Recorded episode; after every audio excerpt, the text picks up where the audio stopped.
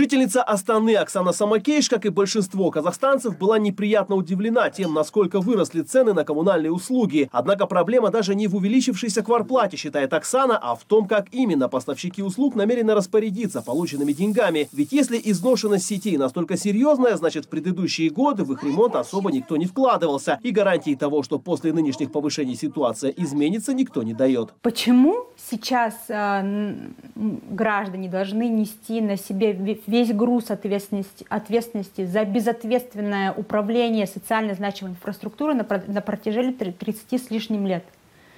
Более того, хорошо, окей, а, постепенное повышение тарифа, возможно, и смогло бы выровнять как-то ситуацию с, техническим, с технической реабилитацией да, вот этой инфраструктуры.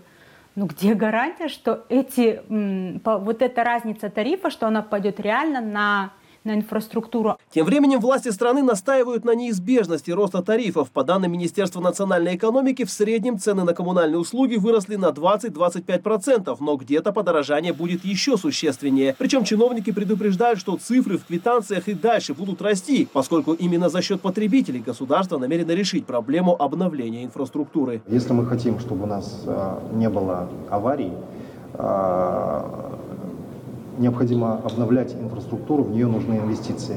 Источников инвестиций для инфраструктуры может быть всего два. Всего два. Это первое, это тарифы, это средства потребителей.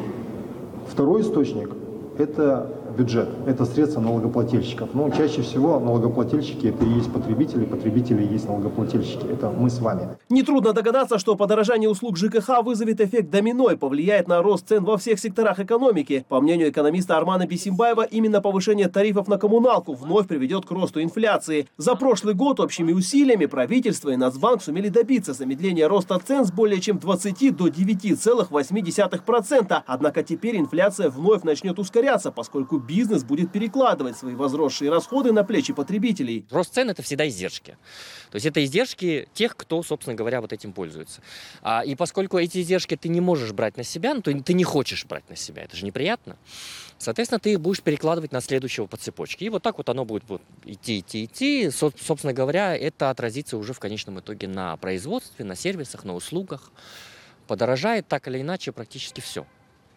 Ну, то есть оно, вопрос только в том, как это будет размы, размываться в целом по экономике. При этом, по мнению Армана Бесимбаева, для обновления инфраструктуры подорожание услуг ЖКХ должно быть гораздо выше объявленных 20-25%, иначе коммунальные аварии будут происходить все чаще. С начала этой зимы без тепла периодически оставались жители целого ряда городов. По данным Министерства индустрии и инфраструктурного развития, общий износ сетей тепла и водоснабжения в Казахстане составляет 51%. Тимур Ермашев. Настоящее время. Азия. Казахстан.